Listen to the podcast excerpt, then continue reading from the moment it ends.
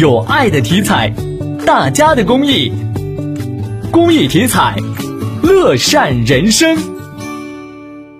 今年双十一期间呢，全球有超过二十万品牌、两百多个国家和地区的两万两千个进口品牌、一万个数字化工厂进驻天猫平台。大数据显示啊，九五后和银发族是主要的消费群体，尝鲜成为了今年天猫双十一的新亮点。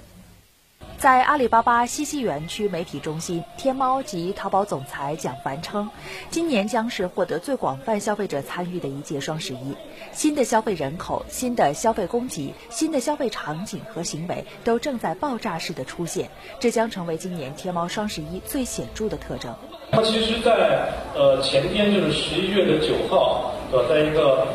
应该是一个普通的日子里面，我们当天的这个手淘的 DAU 就。呃，超过了去年的这个双十一当天，那么我们预计在呃今天我们可以达到呃超过五亿的这样一个数字，对吧？那么中国有四亿个家庭，那么意味着每个家庭里面有一点二五人会参与双十一。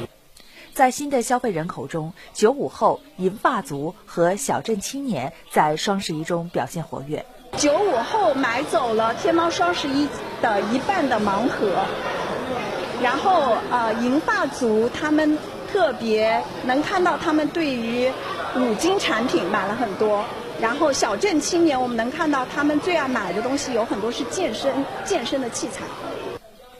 与此同时，尝鲜也成为了天猫双十一的新亮点。燕窝做的雪糕、鸡萌造型的拉面、限量版的面霜和香水，在今年的双十一期间将首发超过一百万款新品，消费者对新品的关注度远超以往。数据显示，二零一九年天猫上首发的新品数已经达到了九千万款，这意味着平均每零点三五秒就有一款新品在天猫上线。或者天猫每秒钟上线两点八五款新品。自二零零九年至二零一八年的十年时间里，天猫双十一交易额不断的刷新记录，从二零零九年的五千二百万元上升至二零一八年的两千一百三十五亿元。